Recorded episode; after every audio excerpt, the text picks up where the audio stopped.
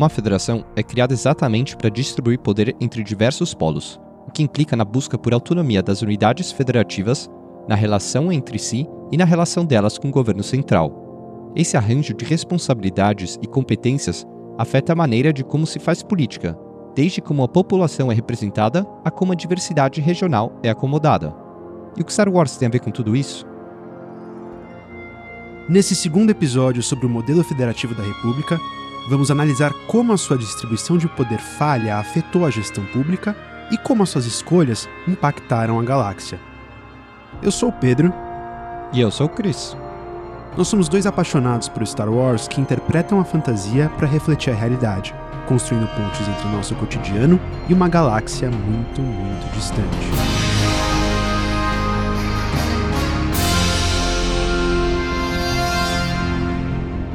Somos os Pensadores de Alderan.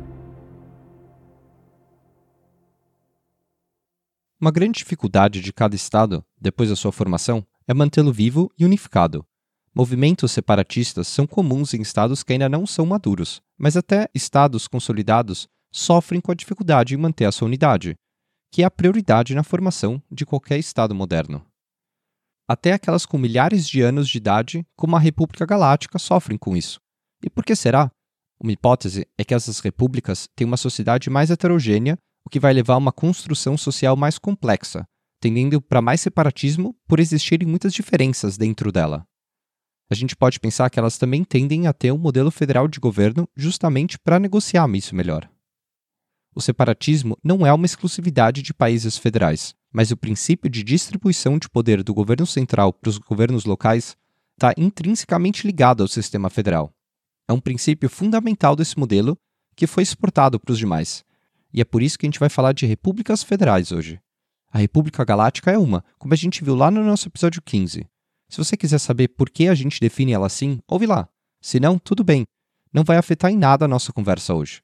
Você só precisa saber que o federalismo moderno foi inventado e implementado pela primeira vez nos Estados Unidos da América para justamente garantir a emergência de um novo Estado, para que as 13 colônias não se dividissem.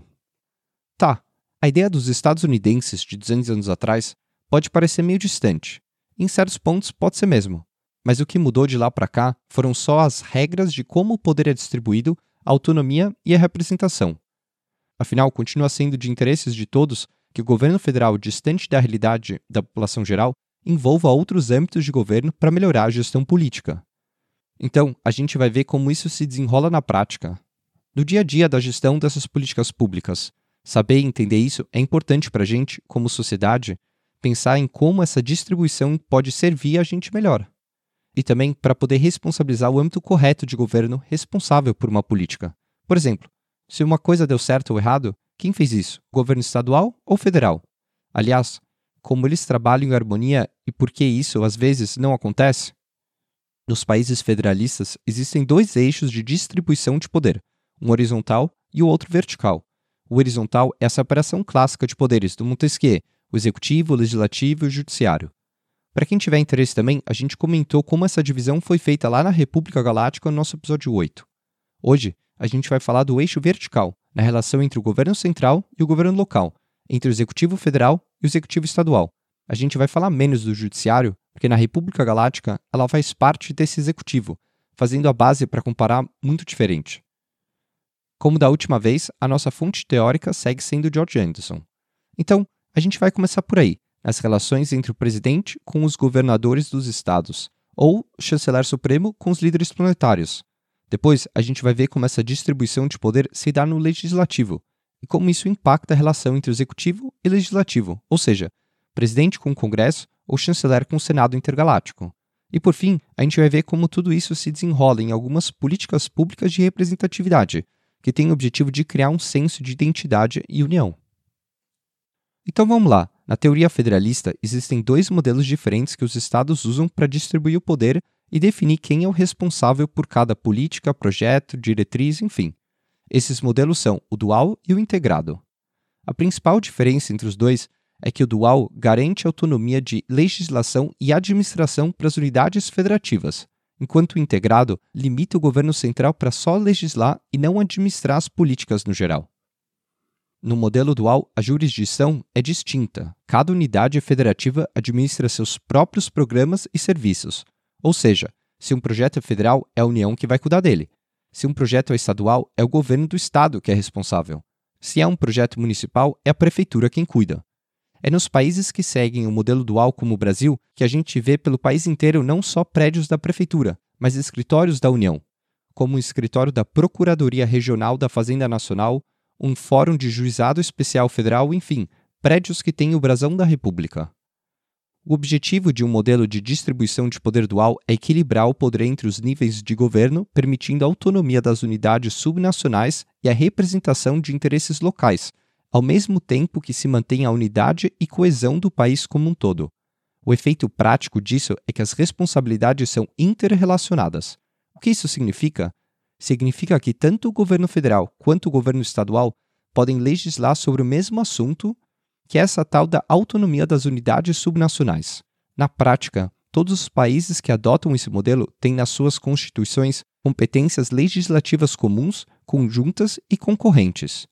E o que isso significa? Significa que existem políticas que só a União pode legislar, mas ao mesmo tempo existem políticas que tanto a União quanto os Estados legislam e administram de maneira independente. Competência significa a aptidão que cada um tem para cumprir alguma tarefa, uma política ou uma função. E é aí que entra a importância do Judiciário, porque é ele que, interpretando a Constituição, define qual legislação, local ou central, tem preferência no caso. E falar disso leva a gente a entender quem é o responsável pelo que no governo. O Brasil tem três ordens de governo, sendo elas a União, os estados e os municípios. É o que a gente chama de corrente tripartite. Nenhuma outra federação no mundo considera o âmbito municipal como ente federativo. Por exemplo, se no nosso sistema de educação tem vários problemas hoje, a gente tem que ver onde eles estão e ver qual a ordem de governo é responsável. Não é só o governo federal que faz tudo. Quem administra muitas escolas são os estados e os municípios. Então não depende só do presidente ou do Congresso, também é de responsabilidade dos governadores e dos prefeitos levar as políticas para frente.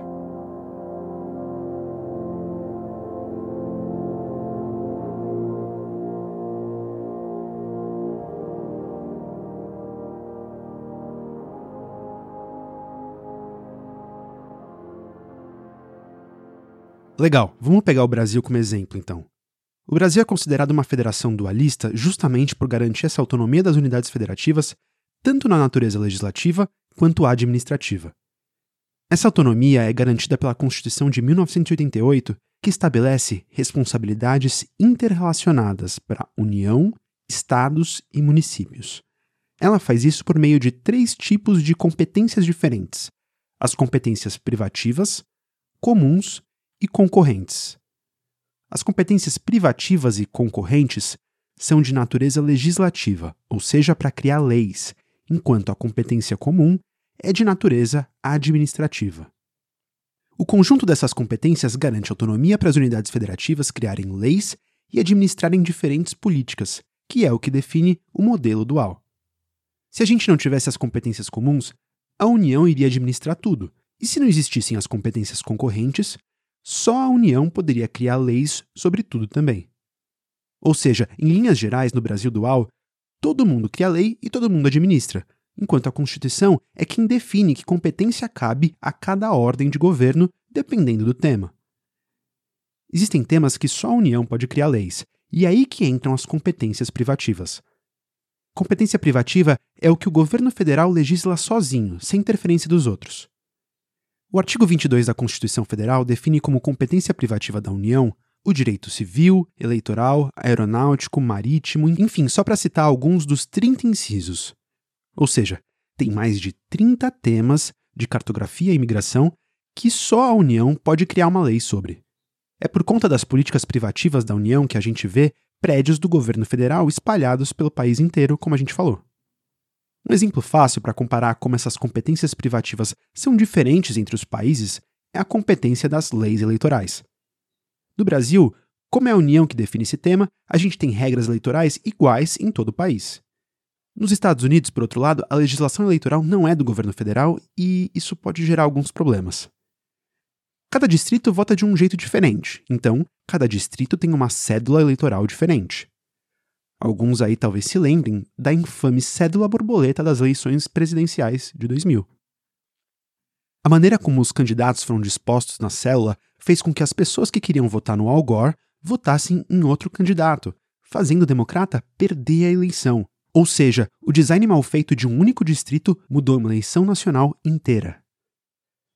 Já as competências comuns ou competências administrativas são medidas diretas que têm que ser adotadas pela administração pública. O artigo 23 da Constituição Federal atribui essa competência a todos os entes federativos, sem exceção, à União, aos Estados-membros e ao Distrito Federal e municípios. Cada ordem de governo tem liberdade total para administrar as políticas públicas da maneira como quiser. Essa competência não dá poder para um ente criar a lei, só administrar uma que já existe. Por exemplo, o município tem liberdade para administrar uma lei federal sobre assistência social ou saúde, como preferir, mas não pode criar uma lei própria sobre isso. Ok, e finalmente tem as competências concorrentes, que são aquelas que limitam a administração do governo federal. Então, a União é limitada a estabelecer normas gerais e os governos dos estados têm a competência de suplementar. Diferente de outras competências, os municípios não têm competência concorrente. O artigo 24 da Constituição só compete à União, aos Estados-membros e ao Distrito Federal. É ela que garante a autonomia para que os estados possam legislar. Ou seja, se esse artigo não existisse, tudo seria competência da União, como a gente falou. Um exemplo disso é a Lei Estadual de São Paulo de proibir fumar em locais fechados. Uma lei que existe em um estado, mas não em todos. Esse artigo 24 não é uma característica do modelo dual, pelo contrário, é uma característica que define o um modelo integrado, em que o nível central legisla e o nível local administra e suplementa. O que acontece é que, na verdade, nenhuma federação no mundo segue de maneira pura um dos dois modelos. Uma federação com um modelo dual tem características do modelo integrado e vice-versa. E é esse artigo 24, no caso brasileiro, que mostra essa integração. No modelo integrado puro, as competências são compartilhadas e a competência concorrente é a norma. Existe uma interação contínua entre todos os membros do governo. É um trabalho conjunto do governo central com os governos locais para definir as políticas públicas, estabelecer metas e implementar programas. Esse modelo busca limitar a atuação do poder central, principalmente no que diz respeito ao detalhamento na formulação das políticas públicas. O que, que isso significa? Significa que o governo central só cria as leis, mas não tem competência para administrar, como a União faz aqui no Brasil. Na Alemanha, que é um dos maiores exemplos do modelo integrado, o governo federal tem poucas competências privativas e todas elas são relacionadas à segurança, nacionalidade, questões fiscais ou temas que impactam a federação como um todo, tipo questões de transporte e espaço aéreo. Tudo isso sobre distribuição de poder pode parecer muito distante, mas não é. É aquele tipo de coisa que ninguém percebe quando funciona, mas quando não funciona, tem um impacto profundo na vida das pessoas. Nesse sentido, o maior conflito dos últimos tempos no Brasil foi a gestão da pandemia de Covid-19. Sem entrar no mérito da saúde pública, a gente pode afirmar que o governo federal deliberadamente dificultou o enfrentamento da pandemia, trabalhando contra os governos estaduais. É normal que a União e os estados não concordem sempre, mas a falta de políticas públicas coordenadas a nível nacional fez com que os governadores tivessem que criar um consórcio para poder negociar sozinhos a compra de vacinas, já que o governo federal não tinha interesse em ajudar. O mesmo aconteceu com a compra de respiradores, que inclusive foram confiscados pela União, ignorando a urgência da população em receber os equipamentos. O governo federal alegava que a distribuição era competência dele, mesmo não tendo participado na compra. O que aconteceu com testes e imunizantes também, enfim. O ex-presidente Jair Bolsonaro também acreditava que não era competência dos estados as medidas restritivas que eles tomavam. Então, se os governadores quisessem fechar tudo, nas palavras dele, eles não receberiam mais o repasse de verbas que mantinha os leitos de UTI. Ou seja, ele se negou a uma obrigação constitucional quando negou o repasse, questionou a autonomia dos estados e colocou a população em risco porque, abre aspas, ele não ia abrir mão da sua autoridade. Não por acaso, depois de um ano, as reuniões entre o Executivo Federal e Estadual só tinham a presença de seis governadores aliados do ex-presidente. mais da metade dos governadores do país, incluindo a base do governo, assinou uma carta em protesto dizendo que a prioridade do ex-presidente parecia ser criar mais conflitos do que resolver a crise pela qual o país passava. Uma ruptura como essa mostra o que acontece quando uma disputa de poder inviabiliza a cooperação entre as ordens de governo e não existe conciliação entre elas, prejudicando a qualidade de serviços políticas públicas.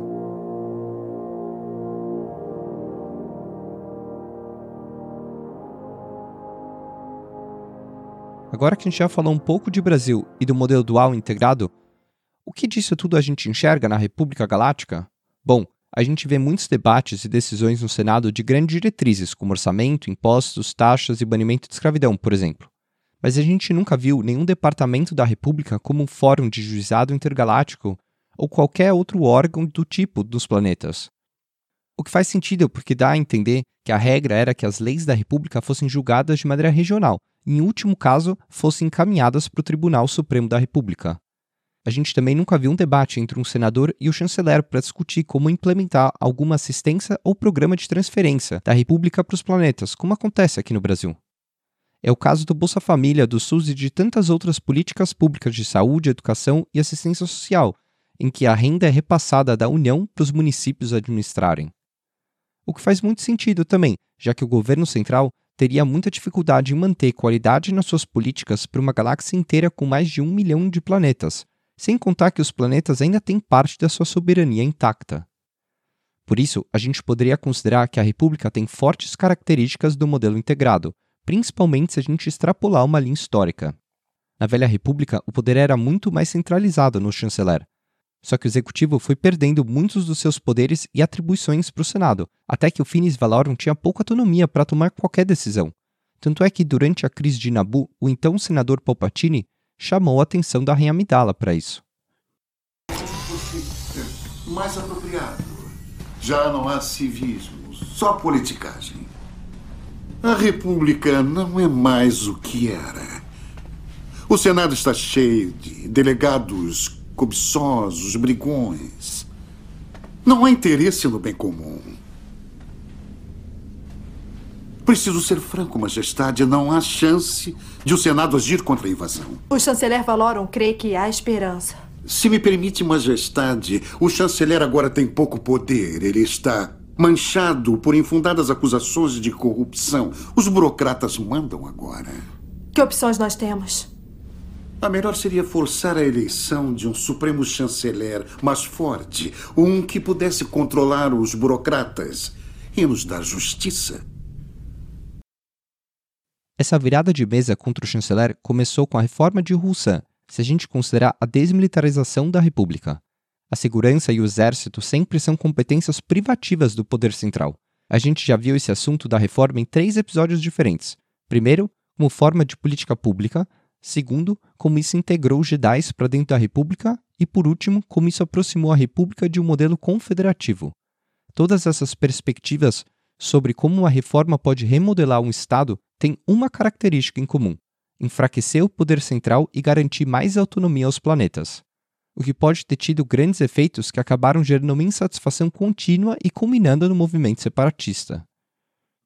Talvez as competências privativas ou até as concorrentes do governo central foram sendo desfeitas, limitando a República e dando mais autonomia para os planetas legislarem, ou seja, características básicas do modelo integrado, que foi se deteriorando conforme o aumento da corrupção. Os senadores começaram a dar mais prioridade para o status e poder em Coruscant ao invés de legislar pelos interesses dos seus planetas, gerando uma insatisfação generalizada de muitos outros e, por fim, a quebra do Estado democrático. Seja por influência política ou corrupção, a gente pode dizer que tudo isso é uma conquista dos planetas mais fortes e ricos, já que eles não têm interesse de financiar outros planetas e diminuir a desigualdade crescente entre eles, o que tem a ver com a simetria ou assimetria federalista.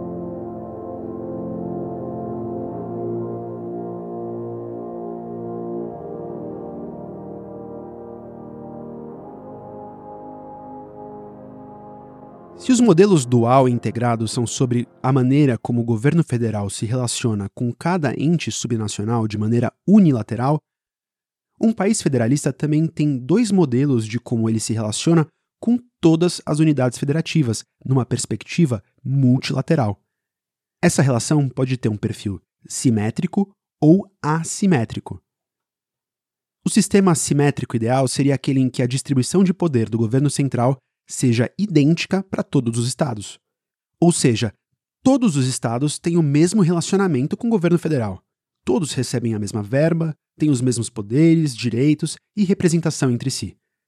Claro que isso só funciona melhor quando se tem uma federação mais homogênea e com pouca disparidade regional, o que é raro. Por isso, muitas federações, inclusive o Brasil, têm um federalismo assimétrico. O federalismo assimétrico tem na sua base uma desigualdade jurídica e de competências entre os entes federativos. No Brasil, o artigo 3 da Constituição reconhece isso quando coloca como um dos objetivos fundamentais do governo erradicar a pobreza e a marginalização e reduzir as desigualdades sociais e regionais. Um dos maiores nomes desse assunto no mundo, Dirceu Torrecilha Ramos, destaca os principais aspectos que a gente precisa considerar para classificar um país como simétrico ou assimétrico. Primeiro, tem o poder e a influência dada para cada ente federativo, que é relacionado à sua população e território. Com isso, tem um grau de atenção e autonomia que é dado pelo governo federal para cada ente federativo. Transformando isso em pergunta, o governo federal privilegia os interesses de certos estados de maneira contínua?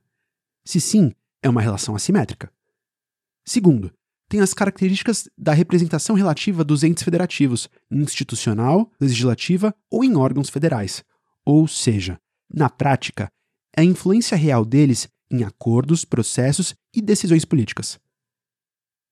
O que também pode ser simétrico ou assimétrico. Existem entes federativos que conseguem impor mais os seus interesses? Existe uma supra-representatividade deles no legislativo? Existe uma concentração de alguns deles nas comissões?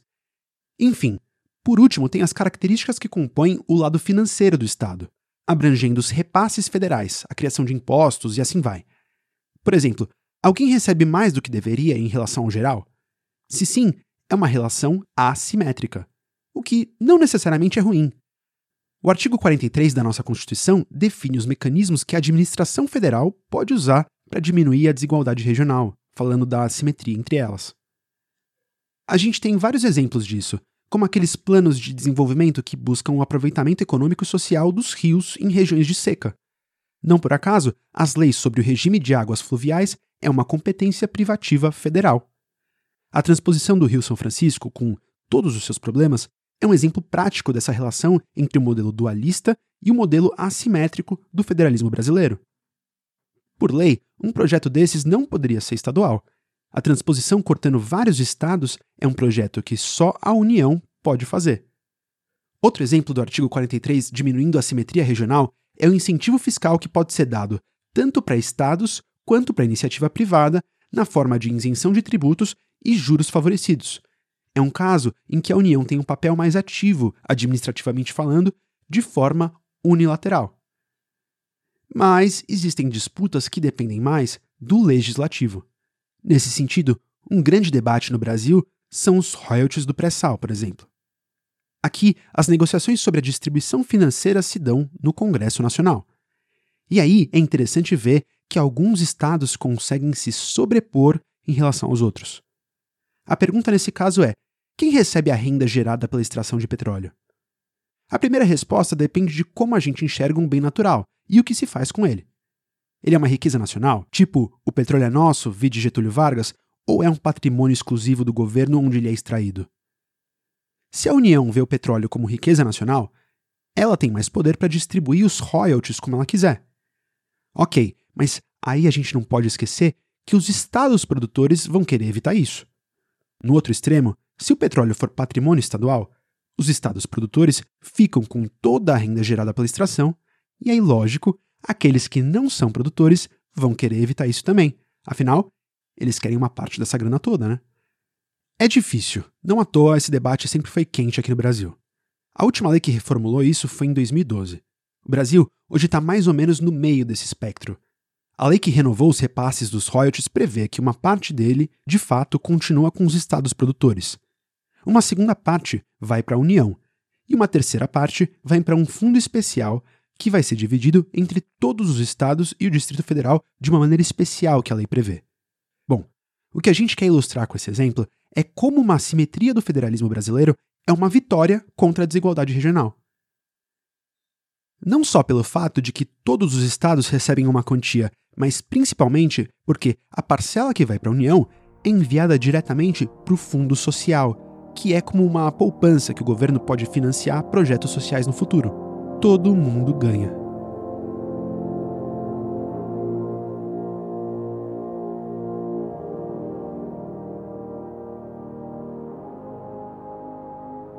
Ok, e como a República Galáctica lidaria com uma situação parecida?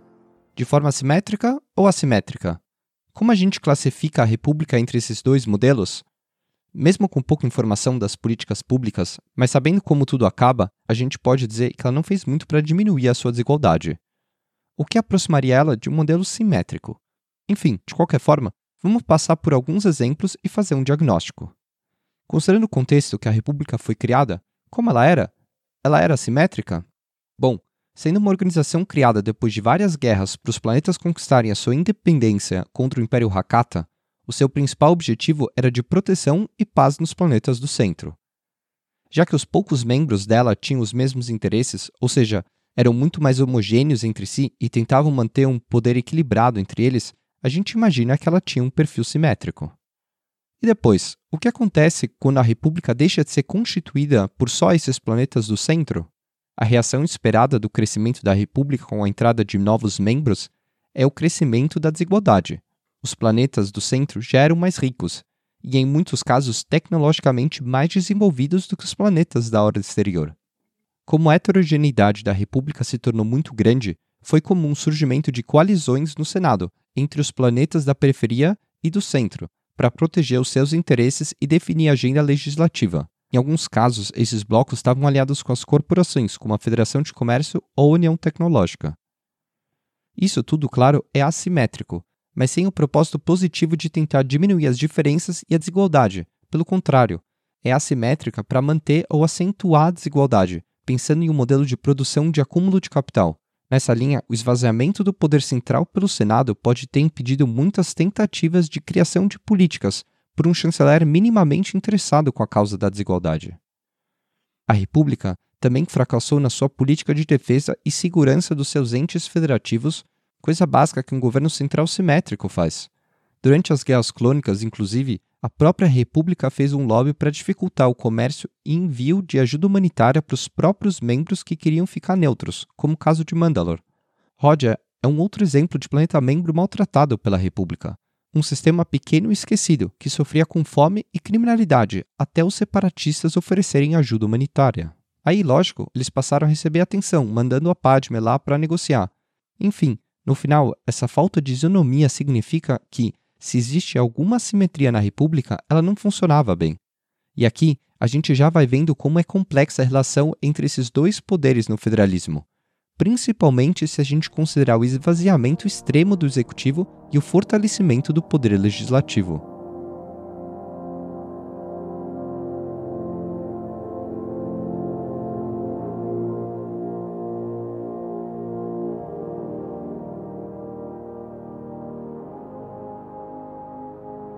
Relação política dos planetas entre si e com o governo central se relaciona à autonomia, representação, distribuição de recursos, enfim, tudo que a gente falou que vai moldar a República enquanto uma federação integrada e assimétrica.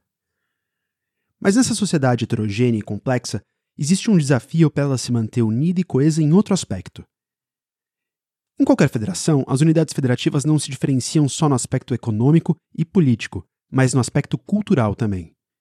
E isso implica em diversidade, o jeito como ela é acomodada define tanto a relação dos poderes quanto a qualidade do governo. A maneira clássica que a gente faz isso é por meio da representação no poder legislativo. A política tende a ser mais estável se os países tiverem um equilíbrio, seja no tamanho geográfico e ou da população nas unidades federativas. Se todas elas estiverem mais ou menos próximas nesses dois quesitos, ajuda a evitar uma supremacia de algum dos membros, isso se dá pelo fato de que os países federalistas têm duas câmaras, uma alta e uma baixa. A baixa é que representa o povo, o que no Brasil é a Câmara dos Deputados. A alta representa os estados federativos, o que a gente chama de Senado. A ideia é que o Congresso, no geral, tem um equilíbrio entre os interesses do povo e os interesses das unidades federativas. Por conta disso, a maneira como cada país divide a representação faz muita diferença, porque sempre vai existir uma assimetria de poder. E exemplo é o que não falta. O tamanho de um país para se tornar federal não importa. Um território pequeno, como o da Suíça, por exemplo, é extremamente montanhoso, tem quatro línguas oficiais, duas religiões e foi dividido em 20 regiões para ter uma homogeneidade dentro de cada região e um equilíbrio geral dentro da federação. A Índia, com uma população enorme, definiu suas fronteiras a partir dos parâmetros linguísticos e religiosos. A Etiópia usou diversidade étnica para definir as fronteiras das unidades federativas. Se a gente for ver pelo tamanho de uma população dentro de cada unidade federativa, a Bélgica tem três regiões, mas 58% da sua população mora na região de Flandres, o que pode gerar um problema considerando que Flandres pode ser supra-representada no parlamento por causa disso. A Nigéria também tinha o mesmo problema, três regiões e uma com uma população super concentrada. Mas aí, para resolver isso, fizeram uma reforma e hoje nenhum dos seus 36 estados tem mais de 7% da população total do país. Isso melhorou muito o equilíbrio na Câmara Baixa, já que quase todas as unidades federativas elegem um número muito parecido de representantes. Bom, e, e o que a gente quer com todos esses exemplos? Normalmente, para gerar um maior equilíbrio entre as unidades federativas, a Câmara Baixa tem uma representação ao mesmo tempo proporcional e desproporcional entre os estados federativos. Se a gente pegar o Brasil como exemplo, a gente tem 513 deputados. São Paulo, com a maior população, elege 70 e Roraima, com a menor população, elege 8. Essa desproporção entra para evitar que um estado que é muito maior possa eleger uma bancada gigante em relação aos outros. São Paulo é o estado mais populoso e tem mais que o dobro de habitantes do que o segundo, que é Minas Gerais. Por isso que a reforma da Nigéria, por exemplo, é um caso tão interessante. Eles não vão precisar tanto dessa conta porque todos os estados elegem quase o mesmo número de cadeiras. Voltando ao Brasil, se a gente vê essa conta mais de perto de quantas pessoas são representadas por deputado, fica claro o que tudo isso significa. São Paulo tem um deputado na Câmara para cada 650 mil habitantes e Roraima, no outro extremo, tem um para cada 72 mil. Um debate muito atual que vem acontecendo na Câmara dos Deputados é em relação a um novo censo que vai sair logo menos. Só as prévias do censo já vêm pedindo uma nova divisão de vagas na Câmara. Ou seja, uma vez que o tamanho da população de cada estado mudou, segundo a regra, o número de cadeiras de cada estado, ou seja, de deputados, deveria mudar também. Mas é lógico que os deputados eleitos hoje que vão perder com isso se sentem ameaçados. Eles se colocam contra a reforma que seria benéfica para o país, mas não para eles. E é exatamente isso que o Papatini criticou para Padme sobre os senadores que trabalham para garantir os seus próprios interesses. Como a última reforma feita no Brasil foi em 1993, é importante e justo que a gente tenha uma nova divisão de cadeiras. Mas como alguém vai ganhar e alguém vai perder nessa dança das cadeiras, existe uma expectativa de oposição das bancadas nos estados com a maior redução, como por exemplo Rio de Janeiro, Bahia e Pernambuco. O próprio Arthur Lira, presidente da Câmara, também não vê isso com bons olhos, porque o seu estado, Alagoas, perderia uma cadeira nessa. A Alemanha é outro país que vem tendo o mesmo debate com o governo. Além do fato do processo eleitoral ser bem complexo, não vamos entrar nos detalhes das mudanças, o que mais surpreende é que não existe um teto de representantes previstos na lei. Ou seja, o tamanho do parlamento vem aumentando gradativamente nas últimas décadas, até chegar ao número atual de 736 representantes eleitos. O maior argumento para os alemães, então, nessa reforma é uma questão financeira.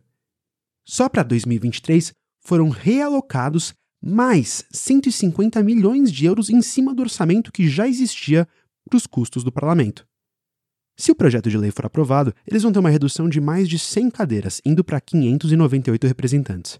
Ou seja, uma reforma administrativa que não compromete a representação de diversidade e permite um poder legislativo mais enxuto.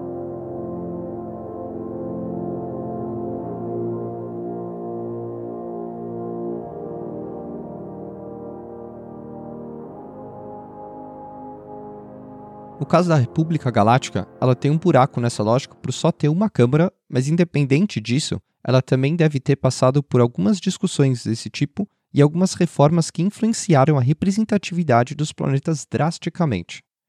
Para variar, isso faz parte das reformas de Roussin, que moldaram completamente a representação do Senado e a simetria dentro da República. Foi o próprio chanceler Tarsus Valorum que sugeriu essa mudança da reforma. Ele remapeou os setores de cada sistema, diminuiu o número de milhões de setores na galáxia para só 1024 setores. A ideia por trás disso era tirar o poder já concentrado dos planetas do core, colocando mais setores dentro de um grande setor. O que faz sentido, a gente também faz isso por aqui, é o que a gente falou sobre Nigéria e São Paulo. Antes da reforma, os setores eram menores, nas áreas mais densamente populosas. Essas regiões mais populosas, então, tinham muito mais poder por terem basicamente um setor só para elas. A reforma, na expectativa de diluir o poder delas, faria elas integrarem um setor maior, ou seja, é como se São Paulo, Rio de Janeiro, Minas Gerais e Espírito Santo, que têm um número alto de cadeiras em cada estado, fossem integrados em um único setor. A região Sudeste passaria a ser representada como um todo. E aí, em simplificação, imagina Coruscant, Coat e Corélia, cada planeta tendo uma cadeira para si só, tendo que dividir depois uma cadeira entre os três. É isso. Com a reforma de Roussin, cada novo setor deveria ter um representante, mas lógico, os planetas do centro conseguiram que abrissem uma exceção para eles eles continuaram tendo uma representação por planeta e não por setor. Um esforço parecido com aquela pressão que a gente falou das bancadas estaduais da nossa Câmara dos Deputados. Em linhas gerais, no caso da República, essa reforma fez com que esse único órgão de representação legislativa ficasse com um perfil de Câmara Alta. Numa Câmara Alta, todos os setores são vistos como iguais e são representados com o mesmo peso, o que gera um problema para nossa discussão de acomodação de diversidade em uma sociedade complexa, porque os sistemas planetários são muito diferentes entre si. O Senado Galáctico só prevê a representação das unidades federativas e não da população geral. Ou seja, nesse modelo, a República tem um problema de representação por não ter uma Câmara baixa, como a gente tem em todos os legislativos do mundo. E aí, para piorar, os representantes que estão no Senado nem sempre são eleitos, né? Até onde a gente sabe, muitos deles são indicados pelos governos dos planetas, no caso de Aldran, o Bey Organa é vice-rei e governador do planeta. Em Nabu, a senadora Amidala é uma indicação da rainha. O que em si não é ruim, na verdade, lembra um pouco como funciona o Senado alemão. Lá, os senadores não são eleitos também. Eles são escolhidos por indicação dos governos estaduais para representar seus interesses em negociações específicas. Mas acontece que a Alemanha também tem uma Câmara Baixa, que a República não tem.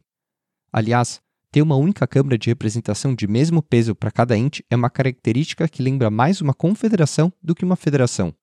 É o que vai levar a República a vários problemas mais para frente, junto com outras características confederativas que ela tinha.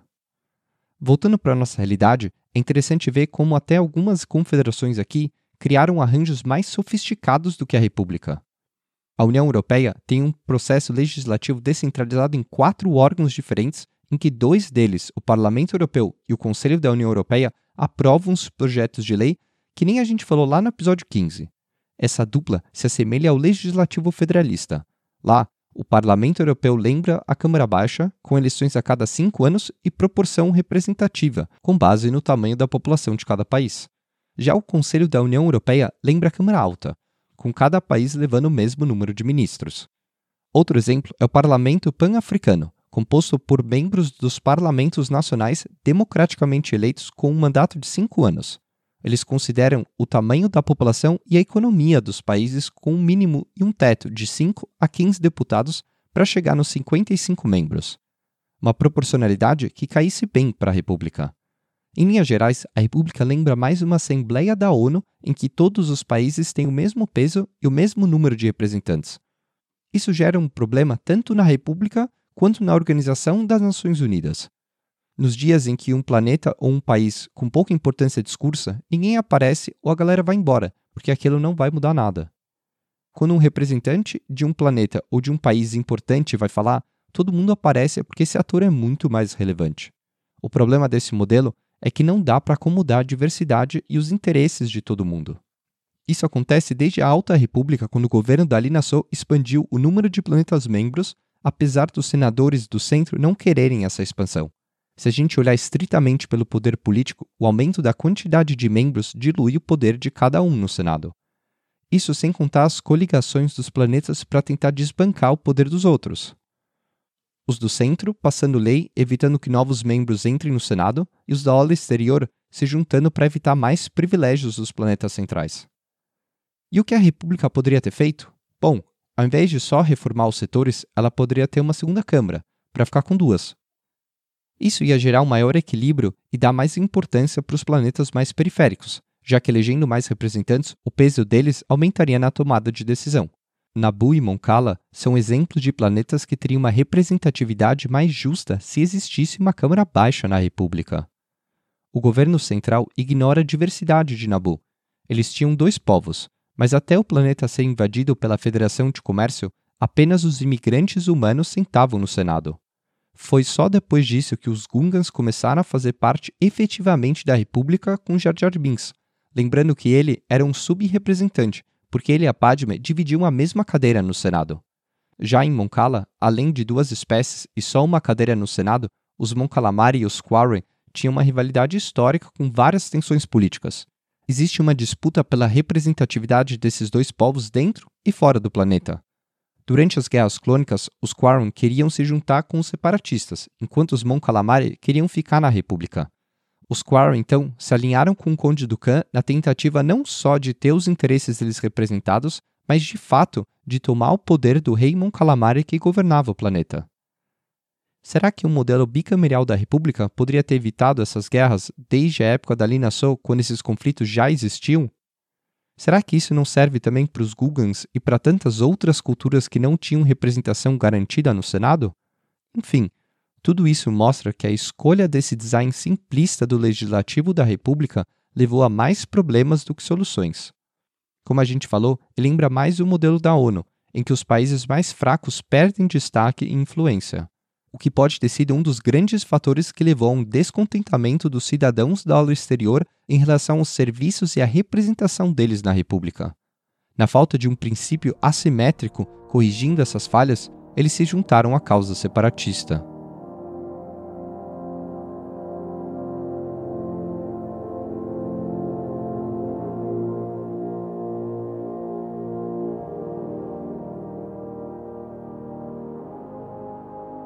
Toda essa problemática ilustra como o âmbito institucional e social estão interligados.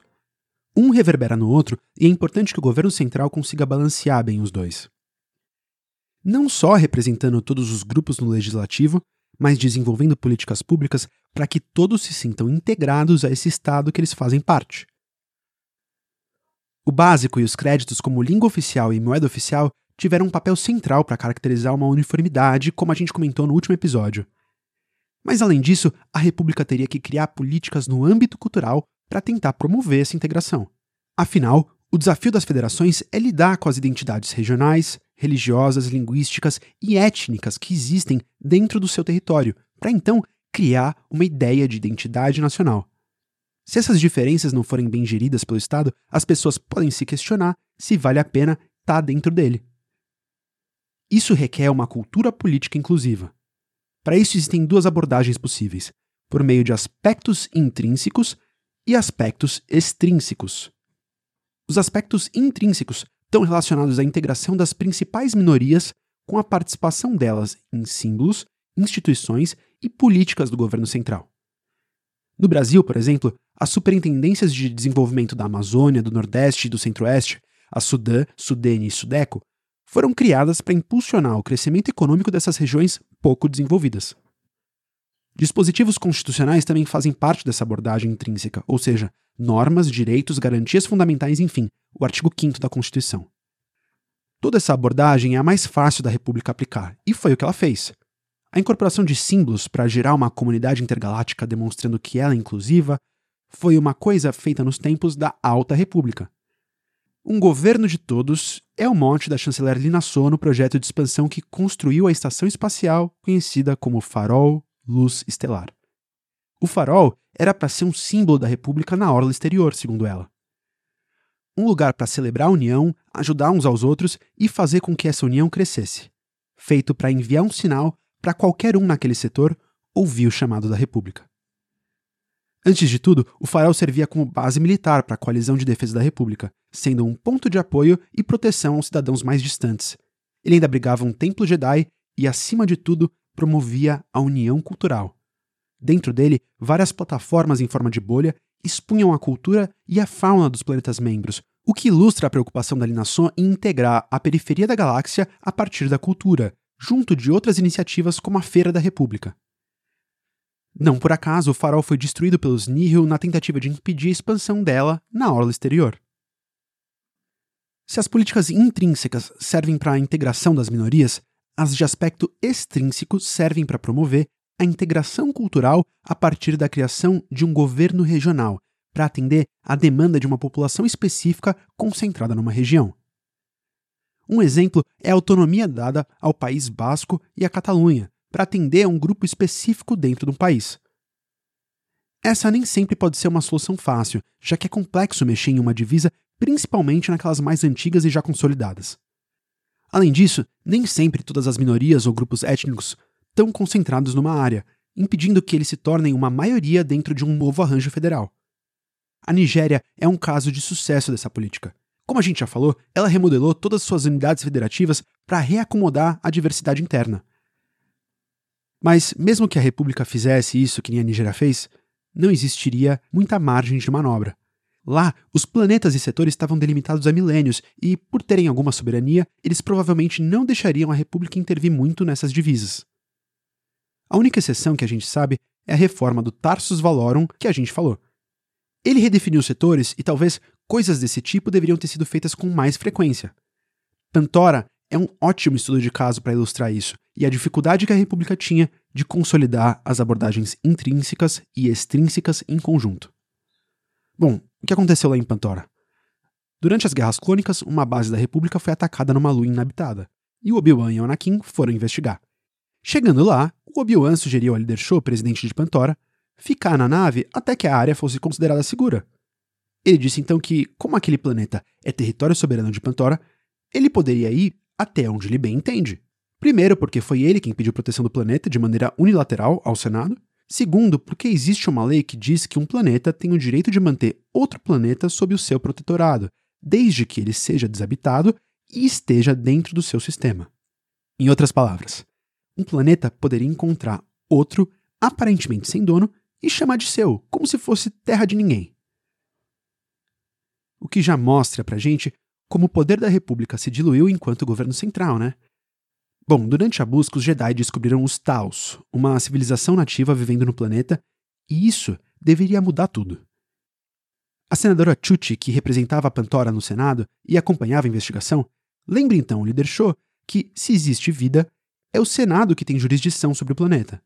Mas, aparentemente, isso não mudava a situação para o presidente. Para ele, os Taos são animais que não têm direitos. Eles não podem ser considerados civilizados, segundo a Convenção dos Sistemas Civilizados. A senadora Chuchi ainda tentou convencer o líder Show dizendo que, se os Jedi conseguissem se comunicar com os Taos, esse status de civilização deles entraria em dúvida.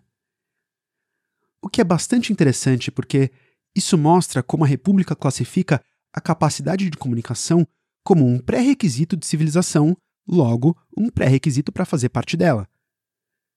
O que pode ser uma visão elitista do ponto de vista cultural, como a gente fala lá no episódio 7 sobre os Tusken Raiders de Tatooine. Tudo depende do que é considerado como uma capacidade de comunicação. Em uma perspectiva histórica, a associação entre escrita e civilidade tem origem colonial e reflete um processo de dominação das culturas de tradição escrita sobre as culturas de tradição oral, separando os letrados dos selvagens. Enfim, apesar de tudo, o líder Show continuou se recusando a reconhecer os Taos como uma civilização e declarou guerra contra eles. E é aí que a situação fica ruim para a República. Ele justificou isso como uma questão interna de Pantora, e fazendo isso, automaticamente, ela perdeu jurisdição para intervir no assunto. O que é extremamente delicado se a gente considerar que isso poderia implicar no genocídio de um povo originário pacífico que só se encontrou em guerra por causa de um invasor que queria suas terras.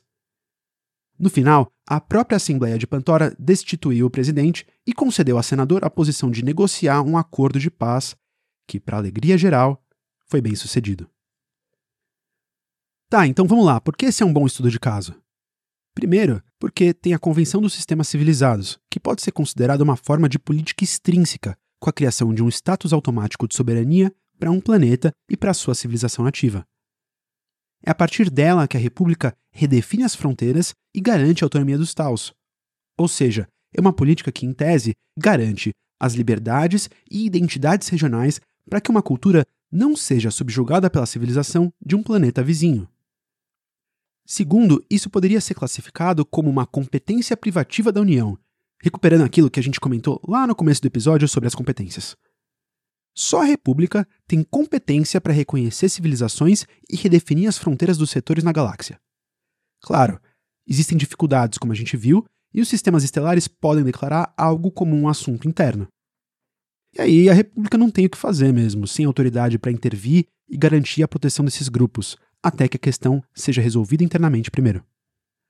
O que abre espaço para uma crítica no caminho de uma conclusão, que o trabalho executivo da República na acomodação de diversidade e integração era limitada pelos planetas.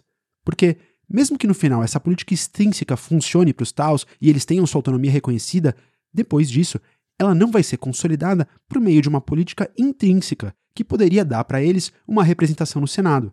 Aconteceria, provavelmente, o que acontecia em outros sistemas, é só olhar o caso de Nabu e os Gungans, que nem eram reconhecidos antes e quando passaram a ser, pouco mudou.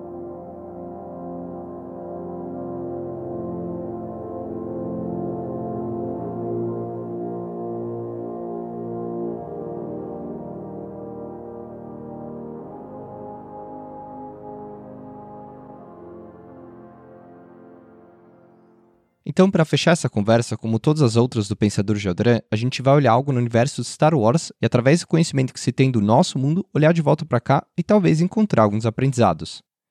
Por mais que a República Galáctica tenha uma especificidade lidando com a soberania dos planetas, o seu processo de descentralização ilustra muito bem a necessidade de uma distribuição eficiente de poder no eixo vertical de uma federação na tentativa de manter uma república unida e coesa seja na definição das competências de governo, não só para a acomodação de diversidade, mas para o enfrentamento das desigualdades regionais. Por diversos fatores, o acúmulo de poder dos planetas culminou num processo de esvaziamento do poder executivo, impedindo que ele conseguisse manter um trabalho em conjunto de todas as ordens de governo. É por conta desse processo que a República deixa de ser uma federação dualista para ser uma integrada de forma que o governo central não tinha mais a capacidade de manter uma relação simétrica com todos os planetas. Aliás, não conseguiria nem mesmo se quisesse, afinal, a relação assimétrica que se desenvolveu era de interesse dos planetas do centro. Ela servia para aumentar as desigualdades dentro do Estado ao invés de diminuí-las. E assim, parece que o design falha do legislativo acaba não sendo só uma coincidência. Se a gente seguir essa lógica dos planetas ricos fazendo o possível para garantir o status quo, o modelo legislativo unicameral, em que todos têm o mesmo peso de representação, impede uma maior representatividade dos planetas da hora exterior. O que, consequentemente, retardou políticas de desenvolvimento regional, prejudicou a acomodação da diversidade no plano institucional e fez com que os povos que mais necessitavam da intervenção do governo central ficassem de fora do governo. É importante a gente ver que, independentemente da autonomia das unidades federativas, a coesão do todo é importante. A gente viu aqui o exemplo negativo de como isso impactou na política de saúde durante a pandemia, uma vez que o poder é interrelacionado. Isso mostra para a gente como o entendimento das responsabilidades e competências de cada ente federativo é importante para se desenvolver um debate mais qualificado sobre a gestão pública federal e promover mudanças. Ou seja, poder cobrar o ambiente certo, gerar debates onde cada um deve atuar e gerar novas demandas para cada ente federativo, incluindo como o Estado deve redistribuir os seus recursos. No nosso caso, a União concentra quase toda a renda, fazendo dela o principal ator que, por meio da sua política fiscal, tem maior capacidade de impacto para reduzir a desigualdade regional.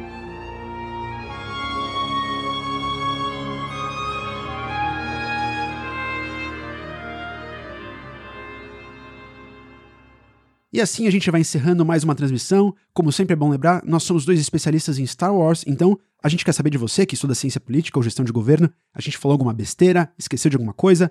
Manda pra gente sua crítica, sua sugestão. A gente tá em todos os lugares: Facebook, Instagram, Twitter, Threads, só pra conversa. É através delas que o Pensador de Alderan pode não só melhorar, mas existir. E depois de ouvir esse episódio, se gostou, compartilha com todos os seus amigos fãs de Star Wars ou não, porque esse podcast é para todos. E aliás, se antes você só podia ouvir a gente no Spotify, Deezer, Apple Podcasts ou Google Podcasts, agora você pode ver a gente também. Os Pensadores de Alderan estão no YouTube com uma galáxia de ideias em imagens. Fica de olho que tem várias lives legais rolando por lá. E não se esqueçam, como o Jedi sábio uma vez disse, para tudo que se ganha, se perde algo em compensação. Eu sou o Pedro. E eu sou o Cris. E nós somos os Pensadores de Alderan.